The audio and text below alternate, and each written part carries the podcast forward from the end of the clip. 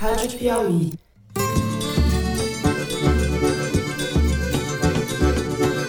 Olá, sejam muito bem-vindos ao Foro de Teresina, o podcast de política da revista Piauí. Começou o negócio a ficar ruim, eu cheguei aqui atrasado, porque o Arthur me ligou, porra, e aí, como é que tá, o que, que faz e tal. Eu, Fernando de Barros e Silva, como sempre na minha casa em São Paulo, tenho o prazer de conversar com os meus amigos José Roberto de Toledo, aqui pertinho, também em São Paulo. Opa, Toledo. Opa, Fernando. Opa, Thaís. A presidência não é um cargo de boteco, em que você fala o que quer, tomando cerveja e comendo churrasquinho.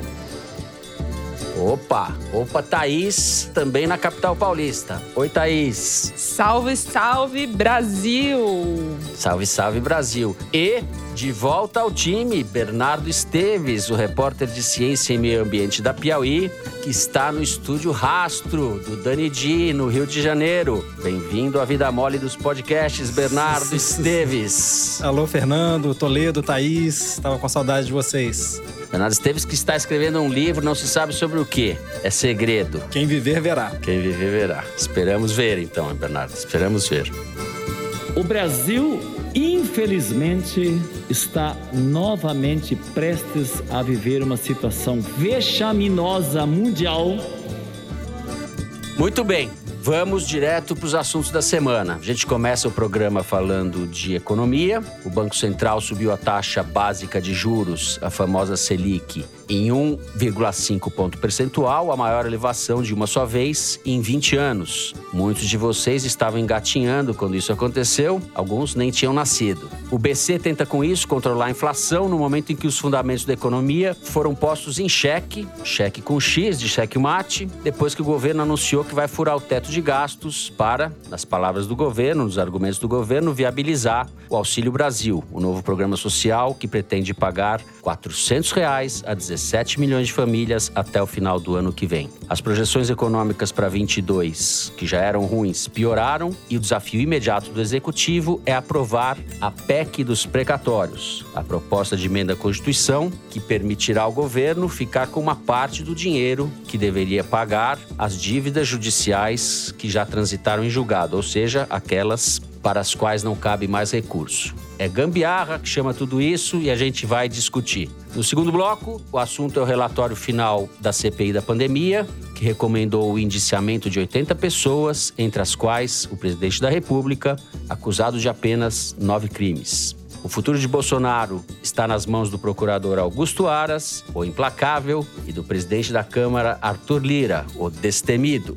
A reação de Bolsonaro ao relatório foi dizer numa live que estudos mostravam uma relação entre a vacina para a Covid e o desenvolvimento da AIDS em pacientes infectados com o vírus HIV. A delinquência foi tamanha que as plataformas derrubaram o vídeo de Bolsonaro das redes. O que está por trás desse gesto do presidente, os nossos universitários aqui vão explicar para vocês. No terceiro bloco, o Brasil que desmata loucamente e hoje é visto no mundo como um párea ambiental, participará a partir deste domingo, dia 31 de outubro, da COP26, a Conferência do Clima, que acontecerá em Glasgow, na Escócia.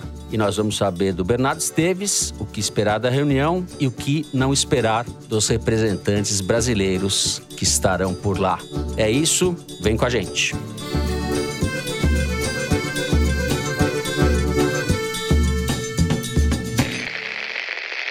Muito bem. Os últimos dias foram intensos em prognósticos para 2022, piores do que aqueles que já estavam disponíveis antes da lambança que o governo fez na semana passada ao anunciar o fim do teto de gastos para supostamente pagar o programa social a 17 milhões de famílias no ano que vem. A gente sabe que não é bem isso, que o governo está gastando dinheiro a rodo com os amigos do Centrão. O fato é que as expectativas se degradaram muito nos últimos dias e o Banco Central atuou nessa quarta-feira, elevando a taxa de juros, como eu disse na abertura, de forma como a gente só tinha visto 20 anos atrás, um ponto e meio. Por onde você quer começar, Zé? Vamos começar lembrando o ouvinte do que é mais importante, na minha opinião. Por que, que o Bolsonaro, apesar de todas as barbaridades que fala, e principalmente apesar de todas as barbaridades que comete, inclusive contra a economia e contra a sobrevivência das pessoas, como é que ele continua no poder? Né? Por que, que ele não sai, já que outros, por bem menos, foram empichados? Ele não sai porque ele pôs em xeque, com CH, não com X, as suas alianças as suas alianças de apoio. Bolsonaro não caiu até agora porque Bolsonaro no poder dá dinheiro, dá dinheiro para um monte de gente, direta e indiretamente. Né? Diretamente a gente já sabe, os militares, por exemplo, nunca ganharam tanto uhum. soldo, tanto penduricalho, pensão e até fazendo boquinha por fora, como aquele sargento que embarcou com 39 quilos de cocaína na comitiva presidencial para a Espanha. Né? Outros que também ganham diretamente são os deputados fisiológicos do Arenão, que elegeram Arthur Lira presidente da Câmara. Eles inventaram um orçamento paralelo difícil de fiscalizar, quase impossível de fiscalizar, na verdade. Estão usando recursos, artimanhas, como o, as emendas de relator, para distribuir bilhões de reais. Estão tentando agora fazer uma nova mudança para distribuir 16 bilhões de reais. E daí põe a culpa nos pobres que vão receber 400 reais né, para furar o teto. Até o PSDB está participando dessa daí, porque furando o teto, eles vão aumentar o fundo eleitoral e fica com esse discurso fiscalista, de responsabilidade fiscal. É tudo uma hipocrisia. Agora, também tem aqueles que ganham dinheiro indiretamente com o governo Bolsonaro e têm interesse que ele permaneça lá. Por exemplo, como tem banqueiro que usava tornozeleira eletrônica até outro dia, ganhando dinheiro, especulando com um trânsito privilegiado, dizendo para herdeiros bilionários na Faria Lima que recebeu o telefonema do Arthur Lira, que dá conselho para o presidente do Banco Central, Roberto Campos Neto, sobre o que fazer com a taxa de juros, como se isso fosse normal, né? como se isso daí não fosse, mesmo que não tenha havido nenhum tipo de informação privilegiada, só o fato do cara fazer propaganda dele e do seu banco, mostrando uhum. esse trânsito privilegiado, sugerindo que ele tem acesso a coisas que você não tem, só isso já devia ser um escândalo, mas que já virou normal. José Roberto de Toledo, conte para os nossos ouvintes de quem você está falando. Não, estou falando do André Esteves, que foi dar uma palestra no BTG para filhos e netos de bilionários, para os herdeiros. Para investidores. dizendo que tinha acabado futuros Estava investidores. Estava atrasado porque o Arthur Lira ligou para pedir dicas. Uhum. Supostamente. E o Arthur Lira não negou, né? O que é pior. Ficou contando que disse para o Roberto Campos Neto o que ele tinha que fazer com a taxa de juros. E daí, coincidência ou não, no dia seguinte, a taxa de juros sobe um ponto e meio percentual. Tem um monte de outros grupos que estão ganhando muito dinheiro com o Bolsonaro. Por exemplo, quem grila terra pública e depois exporta carne usando gado criado nessas terras. Enfim, voltando para o fato dessa semana que deu origem à série, que foi o Paulo Guedes num abraço de afogados com o Bolsonaro tecendo loas por não ter caído, por ter permanecido na cadeira. E aí teve uma nota muito interessante publicada pela sessão, pela coluna painel da Folha de São Paulo, relatando uhum. uma reunião do Paulo Guedes com deputados dessa base do Arenão aí, em que ele ficou falando mal de outros ministros, os desafetos seus no governo, chamando um deles Pobre de burro, astronauta. Como... É, o astronauta. O astronauta que nunca foi astronauta, né? mas enfim, o ministro da Ciência e Tecnologia.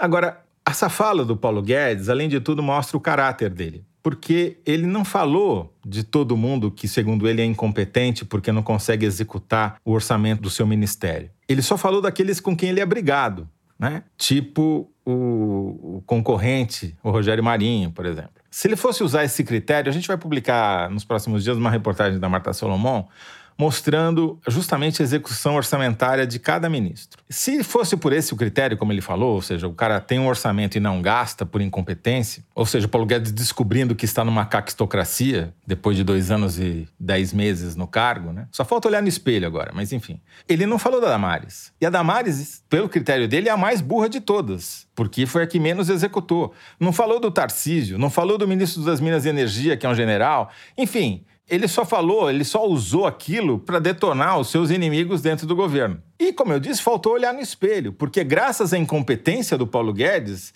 o Brasil, só esse ano, entre janeiro e setembro, já gastou 40 bilhões a mais em juros da dívida pública, porque ele precisou aumentar os juros para conter a inflação, que ele ajudou a criar, desvalorizando o real do jeito que deixou desvalorizar. Temos um levantamento feito pelo nosso querido Marcos Amoroso, Eu pedi para ele levantar as taxas de inflação nos primeiros dois anos e dez meses dos ministros da Economia desde que o real existe, só para ficar na mesma moeda, né? Pois bem, se a gente usar como indicador o IGPM da Fundação Getúlio Vargas, que é aquele pelo qual, por exemplo, os contratos de aluguel são reajustados, o Paulo Guedes é campeão. É o pior ministro da economia desde que o real existe, usando o critério da inflação. Então, o Malan 1, né, o Pedro Malan, primeiro governo do Fernando Henrique, nesse período aí de dois anos e dez meses, 33% de inflação. Malan 2, no segundo mandato do Fernando Henrique, 42% de inflação. Palocci, Antônio Palocci, primeiro governo de Lula, 22% de inflação. Manteiga, Guido Manteiga, segundo governo de Lula, 16%. Manteiga, primeiro governo de Dilma, 18%. Meirelles Guardia, daí são dois anos e nove meses, 11%. Paulo Guedes, 53%. 53% desde que o Paulo Guedes assumiu o poder. Então, ele tinha que se olhar no espelho antes de falar da burrice, da ignorância e da incapacidade dos seus colegas. Thais Bilenque, temos um embrólio colocado no Congresso, que é o desafio imediato do governo de aprovar a emenda à Constituição dos precatórios para criar esse dinheiro para poder pagar o programa social que o Bolsonaro já prometeu fazer. Quais são as suas expectativas, o que você apurou, o que a gente pode esperar disso? Antes de falar da PEC dos precatórios, conversando com Marcos Lisboa, que é economista, foi secretário do Ministério da Fazenda no primeiro governo Lula e hoje é presidente do INSPER, uma faculdade privada, Toledo. Ele fala que, além de tudo, uma das grandes causas da inflação ter disparado como disparou é o câmbio ter se desvalorizado tanto. O que é muito incomum e revela muito da política econômica brasileira pelo fato da gente estar no meio de um choque de commodities, aquele tal boom das commodities que poderia alavancar a candidatura do Bolsonaro no ano que vem. E, no entanto, o que aconteceu foi o oposto. Por exemplo, por causa do preço dos combustíveis combustíveis que é atrelado justamente ao dólar e isso dispara a inflação e a consequência mais sentida, como a gente vem falando sempre, é para a população mais pobre e isso causa um nó na nossa cabeça, porque é o seguinte: as iniciativas para furar o teto que o governo está patrocinando vão obrigar o Banco Central a continuar aumentando os juros, tanto na uhum. próxima reunião do Copom quanto no ano que vem. Essa é a expectativa. É, isso já está contratado, né? A gente já sabe o que tá. vai acontecer. Exatamente. Que os juros vão para dois dígitos no começo do ano que vem para usar a expressão do Marcelo Neri, da Fundação Getúlio Vargas, é um balde de água fria na economia, para esfriar o caldo. E o efeito imediato disso é você reduzir a atividade, o desemprego que já está alto continua desse jeito, a renda da população está caindo. Então, você vai gerando um cenário de insatisfação financeira no bolso das pessoas que compromete ou dificulta a própria reeleição do Bolsonaro. Uhum, então, uhum. quem entende de economia diz que o Bolsonaro não percebe que ele está colocando em risco a própria reeleição, porque ele não entende como é que funciona a política econômica do país. Agora, quem entende de política aposta que ele vai fazer qualquer negócio, mesmo que isso signifique o caos econômico em 2023, para fazer a reeleição dele virar em 2022, ou seja, caos econômico já em 2022, né, também. Então, essa é a questão. Em 2022 agora, cada vez mais os economistas dizendo que não é nem estagnação, é já recessão para o ano que sim, vem. Sim. O que dificulta ainda mais a análise dos cálculos do Bolsonaro para fazer esse tipo de movimentação. Você chamou de gambiarra, o Marcos Lisboa chama de cortina de fumaça. O fato que a PEC dos precatórios, que de novo teve que ser adiada a votação, que é o que o governo e o Arthur Lira dizem que vai poder financiar o aumento do novo Bolsa Família, do Auxílio Brasil, não é necessária para fazer esse reajuste. Os economistas que não são do governo estão correndo para fazer as contas de como fazer esse ajuste dentro dentro do teto de gastos. Você não precisaria furar o teto para conseguir. Então, é exatamente isso que vocês já falaram. Essa PEC dos precatórios, na verdade, está servindo só, na expressão do Marco Lisboa outra vez, de cavalo de Troia para aprovar um aumento do orçamento secreto e do fundo eleitoral do ano que vem. Domingo, agora, acaba o auxílio emergencial. Não precisava dessa reserva morta, nas palavras agora do Arthur Lira, que diz que a gente já não está mais no prazo de votação da PEC, já está em reserva morta. Vai acabar o auxílio emergencial, o governo ainda não tem nenhum programa para substituir o Bolsa Família e não precisava de nada disso. Dentro do orçamento caberia um reajuste.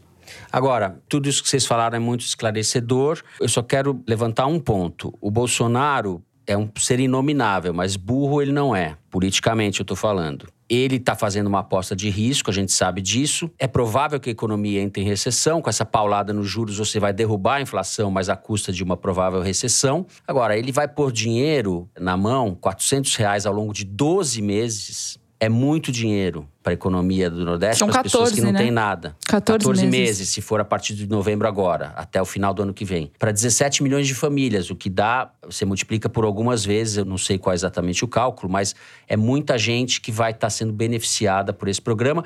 E Bolsonaro claramente está tentando entrar no eleitorado do Lula porque ele percebeu que sem isso a chance dele é zero. E eu acho que ele, o cálculo não é nem ganhar a eleição, porque é difícil ele ganhar a eleição, mas ele vai reduzir a diferença no Nordeste para o Lula. Acho que esse é o cálculo dele, essa é a proposta dele. Sim, mas é que a questão é que se ele fura o teto para fazer isso, ele aumenta a inflação, aumenta os juros, piora as condições econômicas do país. E esses eleitores do Lula estão lembrando da época que compravam iogurte. Tudo bem, a gente. E 400 reais político... é nominal. Sim, mas esses 400 reais a é inflação nominal. vai corroer Hoje ele vale um 400. valor, daqui a seis meses ele vai valer 200, entendeu? Sim, gente, a inflação vai continuar relativamente alta, mas vai cair com não juros sei, na estratosfera. Não sei se vai, vai cair. Porque, vai. Não, não dá pra gente afirmar desse jeito, porque ah, o problema continua sendo a desvalorização cambial, porque gera mais incertezas, já gera mais fuga de capital, enfim. Daí os caras vão dizer, parte da Faria Lima vai dizer, não, o Brasil agora tá barato. Vai entrar dinheiro aqui porque tá barato. Então vamos comprar Brasil. Cara. imitação do Toledo da Faria Lima foi boa, Zé. Eu só acho que nas análises em geral não estão considerando o impacto que esse bolo de dinheiro pode ter em favor do Bolsonaro. Isso tem que entrar na equação também. Se a economia derreter, ele terá perdido e o Brasil terá perdido. Agora, eu acho que é possível que essas medidas sejam certamente ruins ou muito ruins para o Brasil, mas não ruins para o projeto político dele. E, e ele não está sozinho nessa aposta, Fernando. Acho que você tem toda a razão, né? O Ciro Nogueira, o Arthur Lira, o Valdemar da Costa Neto, está todo mundo junto com ele, apostando nessa reeleição com base nisso.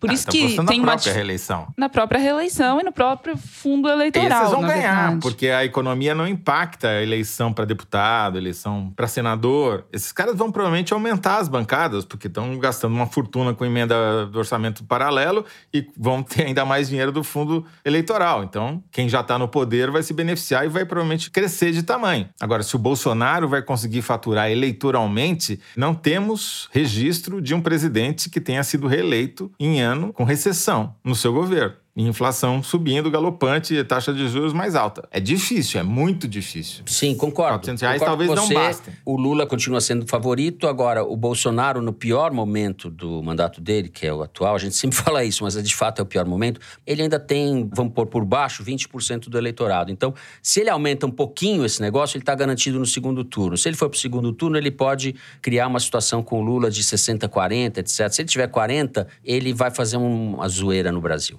Não, mas, citar, é, enfim. mas esse é esse o cenário, Fernando. Nisso a gente É. concorda. Nisso a gente. Ele não precisa ganhar. Ele precisa não perder de lavada. Eu tô até me lembrando de cabeça aqui de uma entrevista que o Marcos Nobre, presidente do SEBRAP, Marcos Nobre, deu na época do 7 de setembro, falando isso. Então, o Bolsonaro não tá morto, é isso que eu quero dizer, porque muita gente está dando de barato que ele deu um tiro no pé, etc., que a economia vai. Isso a Né? gente. Não, ele que ele deu um tiro no pé, ele deu, mas ele, eu concordo que ele não tá morto. É, por vias tortas, acabamos chegando no mesmo lugar. Eu queria fazer uma observação, Fernando, antes de Faça você duas, Thaís Billy. encerrar.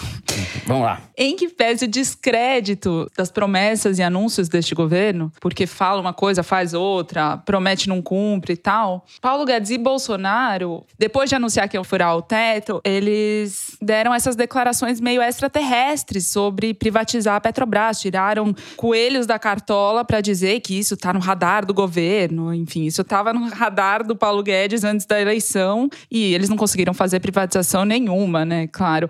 E aí o mercado reage, especula em torno de declarações extraterrestres que todo mundo sabe que não tem Diversionistas, né? Para valorizar as ações da Petrobras, salvar minimamente ou um pouquinho que seja a reputação do Paulo Guedes e não tem consequência nenhuma é, de Não, a CVM responsabilidade. abriu, abriu supostamente um inquérito, porque é um escândalo, né? CVM, Comissão de Valores Imobiliários. O presidente da República, o ministro da Economia, dão uma declaração dizendo que vão privatizar a Petrobras sem ter nenhum plano de privatização pronto e sabendo que isso vai impactar o preço da ação. É mais um crime, né? Que vai passar impune. Porque, obviamente, teve gente que ganhou dinheiro com isso. E vamos botar essas pessoas naquela lista que eu falei no começo. Provavelmente pessoas que têm trânsito privilegiado. Bom, vai aprovar a PEC dos precatórios ou não vai aprovar a PEC dos precatórios? Vai ter que aprovar a PEC dos precatórios, é. porque tirando ali 150 deputados no máximo. Todos os outros vão aprovar mediante repasse de orçamento secreto. E o governo Sim. se interessa por isso também para manter a base. Então eles vão aprovar. Só que eles estão chantageando o quanto podem. Enquanto isso,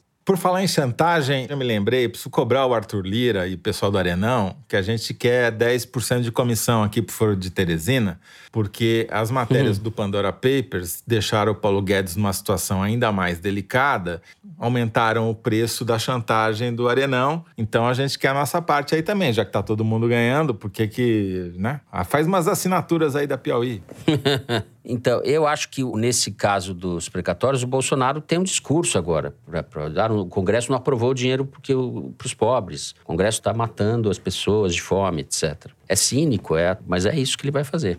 Não, segundo as redes sociais bolsonaristas, o culpado não é o Congresso, o culpado é o Rodrigo Pacheco, presidente do Senado. Agora, todo o discurso deles nas redes é que o Brasil Sim. não anda, a economia está no buraco por culpa do Rodrigo Pacheco, que não faz o que o governo quer. E daí eles falam, ah, ele se filiou ao PSD para ser vice do Lula, essas coisas. O próprio Arthur Lira, na quarta noite, depois de adiar a votação, disse que no Senado a aprovação é mais fácil que na Câmara, mas no mundo paralelo das redes bolsonaristas, a culpa é do Pacheco. Bom, vai aprovar. Isso é o que eu acho também. A gente encerra assim o primeiro bloco do programa. A seguir, o que pode acontecer daqui em diante com o relatório final da CPI da pandemia. Vem com a gente.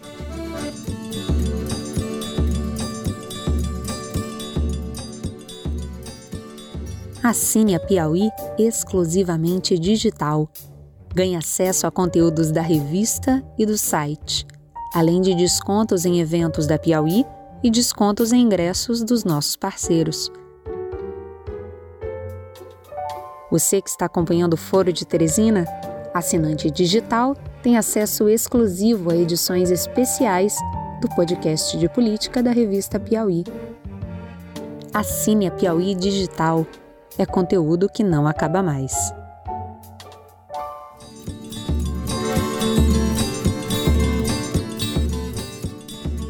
Muito bem, Thaís Bilenque. Tivemos a aprovação do relatório final da CPI da pandemia. A CPI recomendou o indiciamento de 80 pessoas, Jair Bolsonaro entre elas, acusados de vários crimes.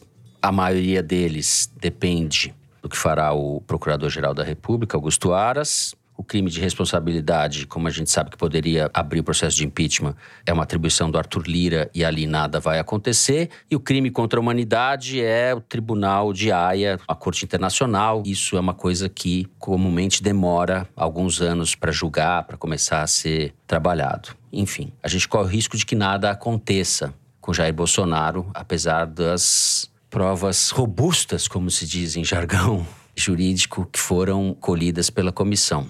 Por onde começamos?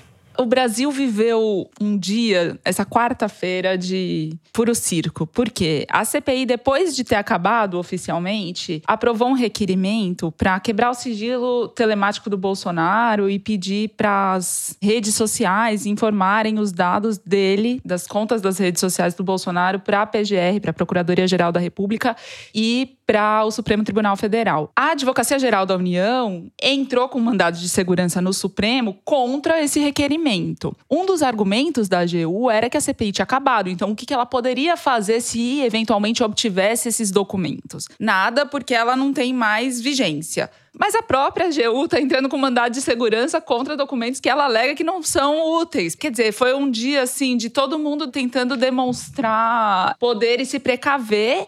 Até questionei a AGU por que, se na prática não tem nenhum efeito esse requerimento, por que vocês entraram com mandado de segurança? A AGU respondeu que tem o risco das redes sociais acatarem esse pedido, porque o Randolph Rodrigues, vice-presidente da CPI, pediu para as próprias redes sociais, as plataformas, para informarem os dados do Bolsonaro E isso nos leva a uma discussão que vai além da CPI, do Supremo e desse espetáculo todo, que é algo que está, inclusive, em tramitação no Congresso com um projeto de lei, mas vai além disso, que diz respeito até onde vai o direito do usuário das plataformas, das redes sociais, onde vai o poder da própria plataforma de tirar ou pôr algum conteúdo no ar e onde entra a justiça comum para mediar ou arbitrar em cima dessas disputas de alguma forma. Eu conversei com o Chico Brito Cruz, que é advogado, especialista em internet e diretor do Internet Lab, que é um centro de pesquisa voltado a essas discussões. Então eu vou resumir rapidamente como que funciona as regras do YouTube que levaram o Bolsonaro a ter sua conta suspensa por uma semana depois de associar a vacina da Covid com AIDS. Segundo o Chico Brito Cruz, na pandemia essas plataformas endureceram bastante as regras, o rigor com que julgam os conteúdos publicados nelas, especialmente no que diz respeito à desinformação informação médica. Então, no YouTube, quando o usuário quebra pela primeira vez uma regra, ele recebe um alerta. No segundo, é o chamado strike. Ele fica uma semana fora do ar sem poder postar. Quando ele recebe esse strike, que foi o que aconteceu com o Bolsonaro, começa a contar um tempo de 90 dias. Se ele quebrar a regra de novo, tomar o segundo strike, ele fica não uma, mas duas semanas com a conta suspensa fora do ar. E se ele reincidir pela terceira vez, se ele toma o terceiro strike, aí o canal dele é suspenso isso permanentemente. Strike, tá parece pescoção, né? Pescotapa, é. né? Vai tomar o strike, como diria o Arrigo Barnabé. Será que ele vai tomar o terceiro strike? Strike, salvo engano, é a linguagem do beisebol. Ah, muito bem. José Roberto de Toledo sempre esclarecendo as questões. O apresentador é ignorante, mas o comentarista não o é. Vamos lá que aconteceu com o Alan Terça Livre, o Alan dos Santos, que é dono dessa página Terça Livre? Ele justamente não esperou a suspensão dos 90 dias e postou outro conteúdo que burlava as regras e por isso que a conta dele foi permanentemente suspensa pelo YouTube. E Cancelado. aí entra um fator preocupante. Terminated. Ele foi para a justiça recorrer. E a justiça, em uma guerra de liminares e decisões entre a primeira e a segunda instância, manteve a conta dele no ar.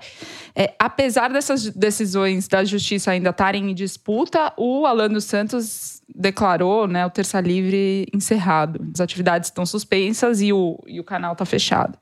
E para o Chico Brito Cruz, isso é preocupante porque a judicialização desse tipo de decisão das plataformas está aumentando, já são dezenas de casos, e a maioria desses casos diz respeito a médicos que postam desinformação sobre a Covid, a plataforma tira do ar, eles vão na justiça e os juízes, muitas vezes, estão dando um entendimento que vai na linha do que o governo Bolsonaro teve quando editou aquela medida provisória para ter poder sobre as plataformas de o que tira e o que fica no ar dos conteúdos conteúdos. Os juízes estão alegando isso, que é a liberdade de expressão acima do poder da plataforma. Nos Estados Unidos, o entendimento é o oposto, e por isso que o Trump está banido até hoje, porque a justiça considera que a liberdade de expressão da plataforma é superior, inclusive, ou equivalente ao do usuário de falar, e a plataforma tem esse poder sobre o usuário.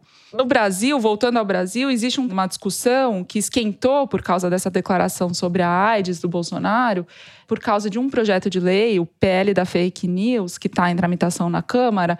E um dos pontos em debate é justamente sobre o tratamento VIP, né, como apelidou Chico Brito Cruz, que representantes eleitos possam vir a ter dessas plataformas, com o argumento de que, por ter interesse público e coletivo no que eles falam, talvez eles tenham mais liberdade de expressão do que as outras pessoas para terem os seus posts mantidos, embora violem regras da plataforma. Então, é essa discussão que está agora no Congresso sobre até onde vai o direito de um presidente falar o que quer, até onde vai o direito de uma plataforma tirar ele do ar e o que, que a justiça tem a ver com isso. Perfeito. Eu estou lembrando aqui, vou passar a palavra para o Zé, mas o Bernardo Esteves, antes da pandemia, né, Bernardo, escreveu uma ótima matéria para Piauí justamente sobre essas questões do YouTube, né? Isso, e a gente avançou muito pouco, né, em termos de regulamentação do que está sendo dito ali, de como as pessoas podem ser responsabilizadas, né, pelos eventuais crimes que elas possam cometer nas redes sociais. Isso.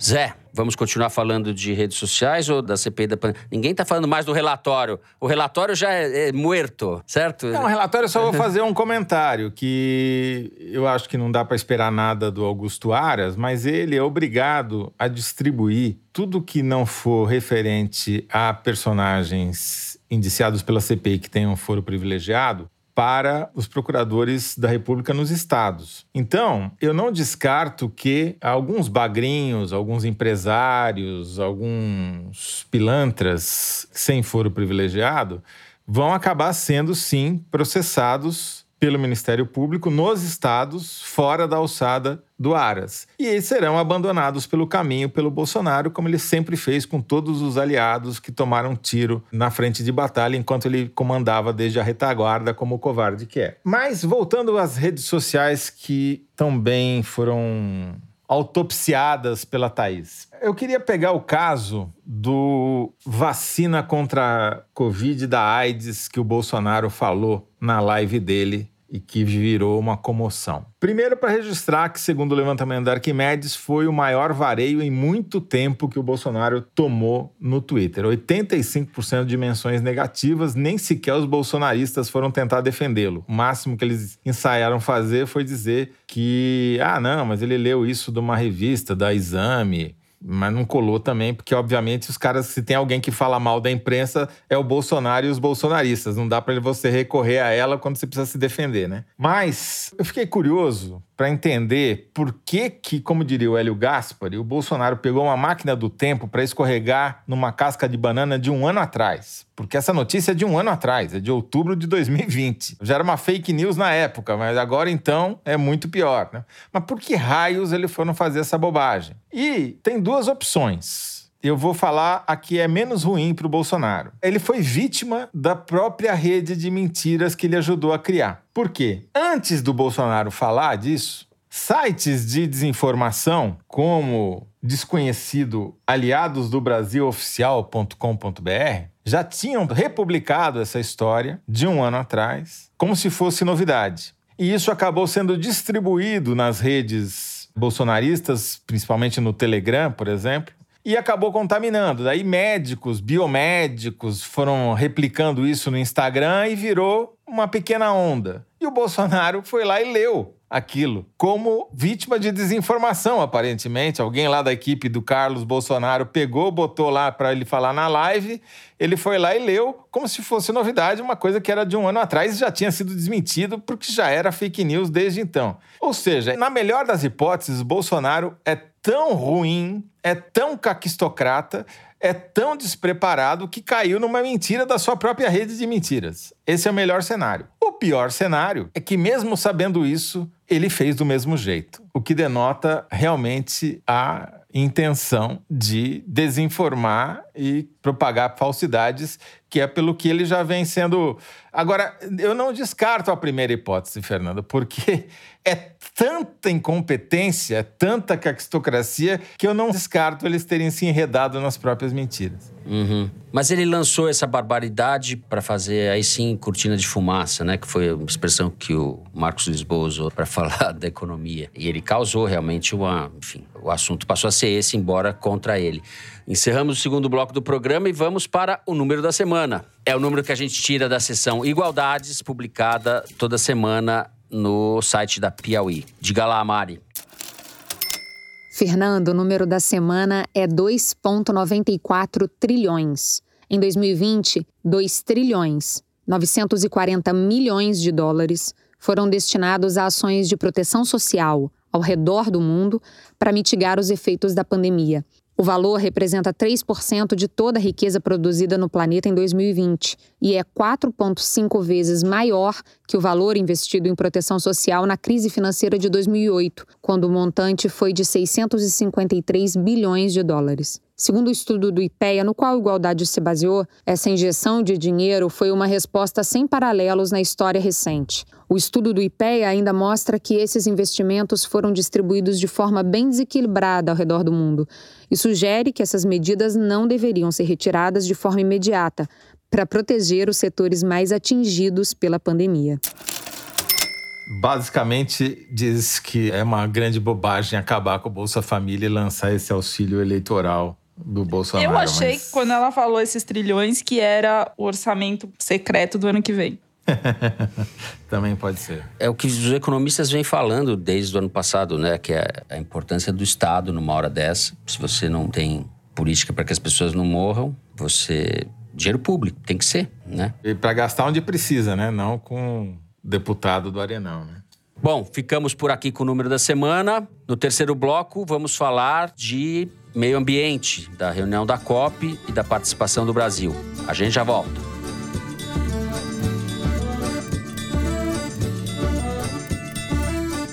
Muito bem, terceiro bloco do programa, que marca a volta do nosso grande Bernardo Esteves. Bernardo, você publicou no site da Piauí, e eu recomendo a leitura porque está muito bom, o texto Economia Verde para Inglês Ver. E diz o seguinte: depois de aumentar em 47% o desmatamento, o governo Bolsonaro anuncia às vésperas da Conferência do Clima, a COP26, que pretende estimular a sustentabilidade, mas não diz como. Ou seja, mais uma gambiarra, já que esse é o programa das gambiarras, certo? Eu queria que você começasse falando justamente sobre a viabilidade ou a picaretagem que está por trás desse programa, e daí você comenta um pouco a reunião em si você acha mais importante. Bem-vindo, Bernardo. Obrigado, Fernando. Então, o Brasil está querendo chegar em Glasgow com essa, como eu chamei, fantasia de, de um país sustentável e que está estimulando a economia verde, né? Lançou esse plano do crescimento verde essa semana. Mas a verdade é que esse plano é vazio. O Brasil não anunciou as medidas que pretende fazer para estimular os empregos verdes, para manter a floresta de pé. Enfim, a gente se espelhou um pouco. Os Estados Unidos, por exemplo, vieram com esse plano de retomada da economia depois da pandemia o Green New Deal, né? O New Deal verde. E, enfim, outros países estão anunciando também planos de estímulo à economia sustentável, às fontes renováveis de energia, mas o Brasil não especificou o que quer fazer. A gente não sabe o que está na cabeça do ministro, né? E está todo mundo esperando que, durante a conferência do clima, o Brasil detalhe um pouco, né? Mas, na verdade, o que a gente pode dizer, e como tem gente brincando em Brasília, de fato, esse é um plano verde, mas verde no sentido de imaturo, né? Assim, é um plano que está muito incipiente, muito no começo. A gente não sabe dizer como é que ele vai se realizar. E o Brasil vai ter um pavilhão oficial que disse por aí que vai ser o maior de toda a história das conferências do clima. O Brasil vai para a COP fazer marketing, vai bater bumbo e dizer que está estimulando a economia verde, mas no fundo o cartão de visitas que o Brasil tem é essa política ambiental desastrosa que levou um aumento de quase 50% do desmatamento nos dois primeiros anos do mandato do Bolsonaro e que aparelhou as autarquias, né, IBAMA e ICMBio, com militares que não entendem nada de conservação. Aparelhou é, e desmontou, né, por um lado. Desmontou, tirou orçamento, uhum. paralisou o sistema de multas, declarou guerra às ONGs, paralisou o Fundo Amazônia. Quer dizer, a gente podia passar um programa aqui falando de todas as ações nocivas e omissões nocivas do governo Bolsonaro para a conservação do meio ambiente, em especial para a Amazônia, que vale lembrar, né, quando a gente está falando de mudança do clima, o desmatamento e a substituição da área desmatada tratada por pecuária ou agricultura são os responsáveis pela maior parte das emissões brasileiras de gases do efeito estufa. Né? Diferentemente dos países industrializados, que têm na energia, né? ali o que se pode fazer para combater a crise climática é você deixar os combustíveis fósseis no solo, parar de usar carvão, parar de usar gás natural, parar de usar petróleo. É essa o pleito que se faz nesses países. Né? No Brasil, não. O melhor que a gente pode fazer para combater a crise climática é manter a Amazônia de pé, reflorestar as áreas que já foram destruídas. Enfim, são essas questões. Então, no Brasil, o vice-presidente Hamilton Mourão, que estava à frente dos esforços de combate ao desmatamento, que consumiram meio bilhão de reais desde 2019, mas não apresentaram resultados muito efetivos, né? Ele até quis se apresentar como chefe da delegação brasileira. Bolsonaro podou, vetou a presença dele, em parte porque ele não quer protagonismo do vice-presidente. Então, quem vai liderar a delegação brasileira é o ministro do Meio Ambiente, Joaquim Álvaro Pereira Leite, que é motivo de alívio para alguns, em parte porque, enfim, é um ministro que parece ter bons modos à mesa, sabe comer com garfo e faca, em contraste com o que a gente teve com o ministro anterior, Ricardo Salles, né? Na última conferência do clima em Madrid, dois anos atrás, Salles posou de sequestrador da floresta, né? Ele foi lá avacalhar as negociações, obstruir as negociações e dizer que só ia preservar a Amazônia se os, os países ricos dessem dinheiro para o Brasil, sendo que ao mesmo tempo a gente tem um fundo de 3 bilhões de reais para ações de conservação da Amazônia que ele paralisou simplesmente porque essas ações são tocadas por organizações não governamentais, a quem, como eu disse, o governo declarou guerra. Então, enfim, a gente tem um ministro que tem um discurso mais brando, que usa as palavras-chave que os interlocutores querem ouvir, mas os interlocutores sabem que não é uma carta de intenções que vai satisfazer, sobretudo se a gente tem essa folha corrida que o Brasil tem de quase três anos de uma política de devastação ambiental, né, na verdade. Então, assim, mudou o ministro, mas não mudou a política. Ele não seria ministro do meio ambiente do governo Bolsonaro, né? Então, estamos com muita apreensão. O Brasil deixou deixou uma má lembrança dessa participação na última conferência do clima e a gente está querendo ver como é que essas ações que o governo, essas ações que por enquanto são só marketing que o governo anunciou essa semana, como é que elas vão se traduzir e como é que o Brasil pode de fato contribuir para ajudar o mundo a ir para um futuro em que a gente, em que a temperatura do planeta não vá além de um grau e meio ou dois graus, conforme se estabeleceu como objetivo no Acordo de Paris de 2015. Muito bem, do Brasil então podemos esperar coisas boas e coisas novas, né? Conforme eu sempre digo. É, como disse o Márcio Astrini, do Observatório do Clima, Fernando, se o Brasil não atrapalhar esse ano, como fez dois anos atrás, já tá bom demais. Já será um grande avanço. Zé. Eu queria pegar carona no que o Bernardo falou, Fernando, para ilustrar isso. Isso aí é um relatório aí do Observatório do Clima, mais especificamente sobre o sistema de emissões de gases do efeito estufa, mostrando que o Brasil foi completamente na contramão do mundo durante a pandemia. Em 2020, enquanto o mundo diminuiu as emissões de CO2, o Brasil aumentou. Caiu 7% no mundo, o Brasil aumentou em 9,5%. E isso porque a economia caiu 4% do PIB. Ou seja, se não fosse o desastre econômico do Paulo Guedes, estaríamos ainda pior em termos de emissões. E um dos veículos que aumentou as emissões foi a agropecuária, e especificamente a agropecuária na Amazônia. A Amazônia, se fosse um país, diz aqui o site do IPAM, Instituto de Pesquisa Ambiental na Amazônia, que se fosse um país, a Amazônia seria o nono maior emissor de CO2 do mundo, graças a essa atividade pecuária, basicamente, que em grande parte é clandestina. Outro estudo do IPAM, também muito importante, mostra que as pastagens na Amazônia ocupam 75 25% da área desmatada em terras públicas da Amazônia. Significa que se as terras são públicas, não poderia haver pastagem lá. É grilagem que chama. É você ocupar dizendo que é seu, que a posse é sua, um terreno que é público, seja uma floresta nacional, seja um parque, seja uma área de proteção ou seja uma reserva indígena. E isso é uma indústria que está assim bombando durante o governo Bolsonaro. Falta trator e correntão no país, na região norte do país para derrubar a floresta. Tá em falta. De tanto que os caras estão derrubando para quê? Para fazer pastagem, para criar gado em área de floresta, que era uma área pública, às vezes uma área indígena, às vezes um parque nacional, às vezes uma reserva, e daí planta braquiária, põe o gado lá, leva esse gado para outra fazenda para lavar o gado e depois vende para um frigorífico que vai exportar essa carne para o resto do mundo. Só não vai exportar para a China porque agora o Brasil é tão incompetente que está vetado a carne brasileira lá. Não, e o frigorífico que vende não, não, não, conta a origem do boi. Então você consome uma carne sem saber que é de terra de grilagem, né, Toledo? Então, os frigoríficos, eles dizem que tem um sistema de controle, mas ele só vai até o primeiro nível. Ou seja, quem forneceu a carne para ele, a fazenda da onde saiu o último estágio, último parada do boi antes de chegar no frigorífico. Só que antes de chegar lá, ele passou por um monte de outros lugares, muitos deles grilados. E aí você tem uma contaminação de toda a rede, entendeu? Então, então, de novo, o Bolsonaro não cai porque tem muita gente ganhando dinheiro por causa dele. Muito bem. Thaís, vamos entrar, vamos entrar no clima antes brincadeira, desculpa, né? O, o boi, além de ser o zelador, nas palavras do IPAN, para essas essas pastagens de áreas devastadas da Amazônia, ele arrota metano, que é o segundo principal gás causador do efeito estufa. Então, os efeitos em cascata da pecuária nos levam à segunda-feira sem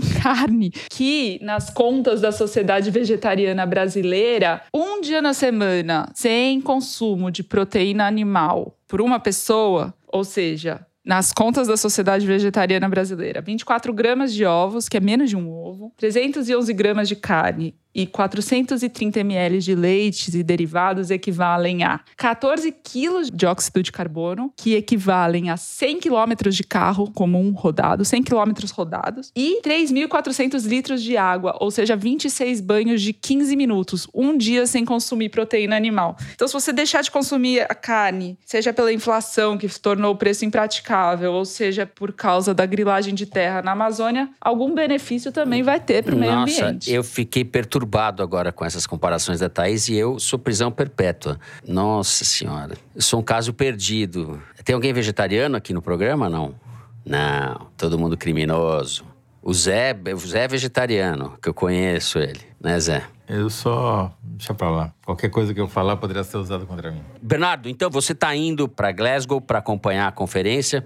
Vamos seguir falando um pouco do que a gente vai encontrar por lá. Isso, a gente quer acompanhar de perto a participação do Brasil nessa conferência, né? E eu acho que vale acrescentar ao que o Toledo disse: o Brasil está na contramão do mundo, não só porque aumentou as suas emissões enquanto todo mundo estava diminuindo durante a pandemia, mas também porque dos países do G20, o Brasil é o país que mais piorou a sua meta de redução de emissão de gases do efeito estufa, né? O Acordo de Paris, ele foi construído de maneira que cada país propõe voluntariamente a sua contribuição e o Brasil tinha dito é, em 2015 que ia diminuir em até 43% até 2030 as suas emissões de gases do efeito estufa. Entre outras ações, essa é a ação principal do compromisso brasileiro. E depois furamos o teto, baixamos depois o teto. Depois furamos o teto, porque é. o combinado era que a cada cinco anos os países fariam uma revisão das suas metas, porque a conta não fecha. Se a gente juntar o compromisso de todo mundo, a gente está no rumo de um mundo de 2,7 graus até o fim do século, sendo que o objetivo é ficar em 1,5 ou 2 no máximo máximo, né? Então os países todos se comprometeram Isso a melhorar tá aumento, a sua meta. aumento da temperatura, certo? Exato. E o Brasil fez o que é considerado uma pedalada climática ou ambiental, porque o Brasil, ao apresentar a revisão da sua meta, ela permite que na prática o Brasil emita 400 milhões de toneladas de gás carbônico equivalente, né, até o fim da meta. Isso pelo seguinte, porque o Brasil mudou a forma como considerava o ano base das suas emissões, que era 2005. Mais ou menos como se fosse o seguinte, Fernando, imagina que você precisa perder peso por orientação médica digamos, né? E aí você diz, Fácil então, de imaginar. Você fala, então até o ano que vem eu vou emagrecer 43% em relação ao meu peso do verão passado. E aí o que o Brasil fez, para continuar com essa metáfora, foi considerar, olha, a gente vai usar uma balança diferente. Então, na prática, não é que eu tava com 80 quilos no verão passado. Eu tava, na verdade, com 105. Então, se você joga os 43% de redução em cima desse peso de base, você, em vez de ter que emagrecer para 50, você vai ter que emagrecer para 60 quilos. Então, fica muito mais fácil.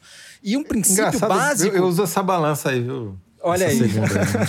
Não, o Paulo Guedes também, porque essa conta dos precatórios, o que eles fizeram foi mudar o cálculo da inflação. Aí, né? É a mesma lógica. Pois é. Só que nessas negociações multilaterais, o princípio da confiança é muito importante, né? Assim, tá combinado que todo mundo só vai aumentar, né? Assim, você só pode rever as suas metas para melhorar elas, né? Para tornar elas mais ambiciosas, como eles dizem no jargão das negociações. E aí o Brasil fez essa malandragem, que é mudar o peso de base para depois falar, não, então assim, na prática a gente teria que rever o percentual de corte que a gente está propondo propondo, porque na prática a gente vai poder emitir 400 milhões de toneladas a mais. Por muito menos que isso, por um compromisso que vai aumentar em 14 milhões de toneladas a quantidade que o México vai poder emitir, a justiça de lá já anulou a revisão da meta deles, depois de uma ação que o Greenpeace entrou para contestar essa meta. Aqui no Brasil, o Observatório do Clima entrou na justiça contra a revisão da meta brasileira. Vamos ver no que dá isso. Muito eu bem. dessa, viu, Bernardo? Em vez de emagrecer, agora eu vou engordar, então. É, é gambiarra, mas... é o programa da gambiarra hoje. É isso, com essa meta o Brasil pode chegar desmatando o que está desmatando hoje, 10 mil quilômetros quadrados por ano. Isso é inadmissível. Bom, com essa explicação cristalina da nossa encrenca, que o Bernardo acaba de fazer, com a participação luxuosa de José Roberto de Toledo e Thaís Milenque. Vale a pena dizer que o Bernardo está indo para Glasgow e vai ter participações nos foros de Teresina enquanto estiver rolando a cúpula lá e vai ter uma cobertura sistemática, permanente no site da Piauí isso aí. durante esse período. Ou seja, ouçam e leiam. É isso aí. E assinem. E assinem. Mais importante de tudo. Bom, ouçam, leiam, assinem e acertem o Kinder Ovo, porque a gente vai para o momento Kinder Ovo agora. O Bernardo Esteves ficou acompanhando as vozes da CPI, fez lição de casa, fingiu que estava escrevendo o livro, mas ficou ouvindo todo mundo para acertar o Kinder Ovo de hoje. Se jogou Vamos no ver. YouTube. Fernando, jogou se eu tivesse participando do foro esse tempo todo que eu fiquei fora, eu teria acertado no máximo um ou dois, viu? Tá certo. É, já é bastante, amigo.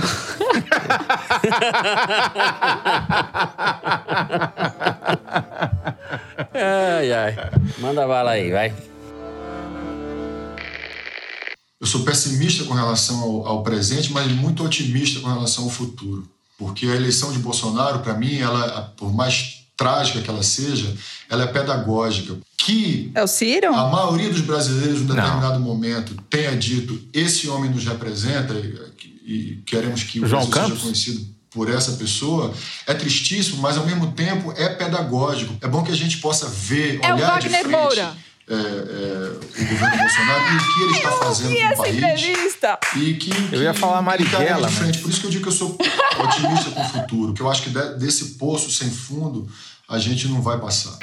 Thaís Bilenque. Olha, parem tudo, vai ter música no Fantástico. Irado. Pode pedir música no Fantástico. Acertou uma vez. Pra Thaís é uma vez. Música no Fantástico. Já tô empatada Thaís. com o Bernardo. É isso. Wagner Moura, olha só. Era o Wagner Moura mesmo. Cujo filme está sendo lançado, Marighella está sendo lançado esta semana. Aproveita e faz um cabeção aí. É. Bom, é o ator e agora diretor Wagner Moura em entrevista ao programa do Bial da Rede Globo. Wagner Moura que dirige justamente o filme Marighella, baseado, feito a partir da biografia do jornalista Mário Magalhães. Clássica biografia do Marighella, que o Mário Magalhães demorou nove anos apurando. Não é qualquer picaretagem de jornalistinha, não. É, são nove anos de trabalho árduo. Muito bem. Depois desse momento, eu tô, fiquei até emocionado que a Thaís acertou. Obrigada, eu também. Thaís também, olha, muda, gente, muda o dia da pessoa humana muda. isso daí. Ela tá feliz. Vocês vão ver. A Mari vai selecionar no foro privilegiado. Eu me sinto mais jornalista quando eu acerto, sabe? Ela não tem, é competitiva mesmo. Eu me sinto mais jornalista. Eu adoro essas revelações da Thaís. Tá certo, Ô, Thaís, Thaís. Você, seu apelo da semana passada teve efeito. As mulheres diminuíram a diferença em relação aos homens entre os Ainda tá precisando de uma forcinha da, da mulherada, é isso? Exato. E algumas pediram para você não chamá-las de assinantas, dado Pegou meio a mal, né? Que ficou, ah, é. cacofonia. Então, Ouvintas é... e queridas assinantes. Exatamente. Isso. Exatamente. Tá certo? Vamos lá, gente. Perdoa aí meu lapso da semana passada e assinem, não. mulheres. Vamos homenagear a vitória da, da Thaís no Kinder Ovo assinando a Piauí. R$ 6,90 no primeiro mês. Vamos embora. Muito bem. É isso. Bom, com a voz embargada, este apresentador então vai para o Correio Elegante. É isso depois desse momento épico do Foro de Teresina. E a vitória de Thaís Bilenque vai ser comemorada durante o fim de semana todo. Vai ter. Convida Sextou a gente pra para. mim já agora. Sextou, sextou. Bom, vamos pro Correio Elegante momento em que vocês mandam as cartinhas para nós. Eu vou começar com uma carta da Maiara Bastos, de Teresina, Piauí. Olá, pessoal. De tanto eu e meu marido Rômulo Maia, que não é teresinense, mas do interior do Piauí, de tanto eu e ele ouvirmos e comentarmos sobre o foro, hoje temos pelo menos mais quatro ouvintes. Meu sogro, minha sogra, meu cunhado e minha cunhada. As análises de vocês sempre estão no debate da família. Quando acontece algo importante na semana, já comentamos. Eita, só quero ver o que o Toledo vai dizer. Risadas, Toledo. E se tudo ocorre bem para o Bolsonaro durante a semana, a gente comenta logo. Ah, hoje o foro foi mais ou menos. No meu caso, até quando eventualmente estou numa celebração religiosa, é impossível não falar em nome do Pai, dos Filhos e do Espírito miliciano. Obrigado por jogar em luz sobre tantos fatos tristes que assolam o nosso país. Abraços a todos, ela fala, todos e todas, que fazem o foro de Teresina. Muito obrigado, Maiara. Beijo aí para todo mundo, pro cunhado, pra cunhada, pro sogro, pra sogra, pra família. Põe o papagaio pra ouvir também. Maiara, sogro da Maiara, sogra da Maiara, genro da Maiara. Um abraço. Estamos corrompendo vocês. É isso. Bom, eu vou ler aqui o e-mail do Júlio César Andrade. Devo ser um dos poucos teresiners e assinantes da Piauí que trabalha na região da Faria Lima. Recentemente, fui com minha revista para o trabalho e ao ver que tinha um caça-palavras para ouvintes do foro, decidi guardá-lo para fazer mais tarde na companhia da minha esposa. Mas esqueci a revista na copa do escritório e entrei de férias dias depois. Quando retornei ao trabalho esta semana, descobri que meu caça-palavras foi feito por alguém do escritório. Ainda não consegui descobrir quem foi, mas espero que seja um Teresiner tão apaixonado pelo programa quanto eu. Teresiners Anônimos Univos. Um grande abraço a todos os envolvidos nesse programa que ouço durante o expediente na sexta-feira no imprevisível mercado financeiro brasileiro. Salve, salve. Bom, Espero que você não esteja perdendo dinheiro às sextas-feiras. Você tá vendo? Você vê que a gente já tá corrompendo até a Faria Lima. Eles vão liderar uma rebelião da Faria Lima. Os infiltrados, exato. Thaís tá tão emocionada que até esqueceu. Até esqueceu que tem que ler carta, caramba. Ela tá tão emocionada que não quer nem ler cartinha mais. Ela encerrou. Sextou. Sextou pra Thaís. Com o Wagner Moura, tá chique demais essa menina. Tô com um recado da Renata Alvete. Saudações marítimas. Durante boa parte da pandemia, ouvi o foro com minha mãe enquanto fazíamos o almoço das sextas. Mas agora estou embarcada em um grande, enorme navio de cruzeiros. E minha mãe, hum. Letícia, ficou em Brasília. Ela está muito desanimada para continuar a escutar o foro sem mim e eu queria pedir para o Toledo, com sua voz de trovão, incentivá-la a manter a tradição das sextas e fazer ecoar pela cozinha do nosso apartamento os melhores comentários sobre política brasileira que se pode escutar atualmente. E eu também estarei escutando, mesmo do meio do mar. Conto com vocês, obrigada a todos, um grande abraço. Olha, Renata do meio do mar é bom, viu? Solta a voz de trovão aí, Toledo. Dona Letícia, por favor, dá play no Foro de Teresina, que a Renata vai estar tá dando play simultaneamente lá no meio do Oceano Atlântico e vocês vão ouvir juntas o Foro de Teresina. Muito obrigado pela audiência. A voz de trovão. A ouvir navios, né? Não a ver navios, a ouvir navios. é isso. Cadê você, Bernardo? Bernardo, cadê você, meu filho? Como diria Scooby-Doo, cadê você, meu filho? Ô, oh, Scooby! É, ô, oh, Scooby! Ô, oh, salsicha! Vai lá, vamos lá. Fernando, vou ler aqui o e-mail da Julie, que escreve da Cidade do México. Depois Opa. do último foro, segui o conselho da Thaís e fiz assinatura digital. Já sendo oficialmente parte do clube, trago uma confissão. Desde a semana passada, estou cuidando de uma ninhada de cinco gatinhos órfãos. Aqui na Cidade Opa. do México não temos java porco, mas em compensação, hum. a população de gatos está desenfreada. E eis que o veterinário me recomenda o óbvio: colocar jornal na caixa deles para aquecê-los. Percebi que eu não compro jornal há anos. Pensei em pedir jornais velhos na banca, mas achei que poderia pegar mal. De repente, lembrei das piauís que eu trago cada vez que vou ao Brasil. Peguei a mais velha, com um pouco de dó, mas tentando racionalizar. Afinal, provavelmente não voltarei a ler aqueles artigos de 2019, né? Na hora de arrancar as páginas, pulei a capa. Afinal, são todas memoráveis. Depois o Bolso Zap Herald, sempre queremos dar risada. E depois o artigo Eldorado Trágico, sobre o garimpo da Venezuela. Percebi que estava frente a uma verdadeira escolha difícil. Pelo bem dos gatinhos, fechei os olhos e usei as páginas seguintes na caixa. Desde então, enquanto as sábias palavras de Fernando, Thaís e Toledo me mantêm conectado ao meu querido e trágico Brasil, as palavras dos outros incríveis jornalistas da Piauí mantêm esses pequenos gatinhos aquecidos. Obrigado a todos e, se puderem, mandem um abraço pro Alejandro, meu companheiro de aventuras e que escuta o foro comigo para treinar seu português. Beijos da Cidade do México. Beijos, Julie. Julie e Alejandro.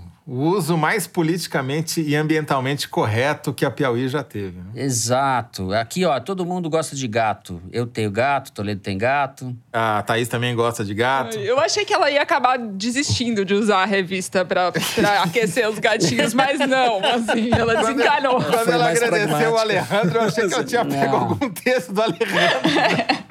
Exato, nosso Alejandro Chacópia, é. Crítica literária. Obrigado, Alejandro. Os gatinhos agradecem. Valeu, meus gatinhos é, ficaram quentes. Esse texto sobre o Rubem Fonseca, tá, vai, enfim. Bom, então a gente vai encerrando assim o programa de hoje. Se você gostou, não deixe de seguir no Spotify, no Apple Podcast ou na Amazon Music, favoritar no Deezer ou se inscrever no Google Podcast, no Castbox ou no YouTube. Assim você fica sabendo das novidades, dos episódios especiais e das edições extras. Foro de Teresina é uma produção da Rádio Novelo para a revista Piauí, com a coordenação geral da Paula Scarpim. A direção é da Mari Faria, a produção é do Marcos Amoroso. O apoio de produção é da Bárbara Rubira, a edição é da Evelyn Argenta e do Tiago Picado. A finalização e a mixagem são do João Jabassi, que também é o intérprete da nossa melodia tema, composta por Vânia Salles e Beto Boreno. A Mari Faria também edita os vídeos do Foro Privilegiado, o teaser do foro que a gente publica nas redes da Piauí. A nossa coordenação digital é feita pela Juliana Jäger, a checagem é do João Felipe Carvalho. As ilustrações do foro no site da Piauí, nos tocadores, são do grande Fernando Carvalho. O Foro de Teresina foi gravado nas nossas casas e no Estúdio Rastro, no Rio de Janeiro. Eu me despeço então dos meus amigos José Roberto de Toledo. Tchau, Toledo. Tchau, Fernando. Tchau, Thaís. Tchau, Wagner Moura. Tchau, nosso enviado especial a Glasgow, Bernardo. É... nas asas das notícias. Tchau, Thaís, a rainha do Kinder Ovo. Tchau, eu vou pegar uma caroninha com o Bernardo, tô indo pra Escócia semana que vem, nos falamos de lá. Muito bom. Bernardo, tchau, boa viagem. Vamos te acompanhar de lá. Valeu, Fernando. Um abraço grande para você, para Thaís, para o Toledo e para todos os ouvintes. Muito bom estar com vocês de novo. Muito bem. Então é isso, gente. Se cuidem. Até a semana que vem.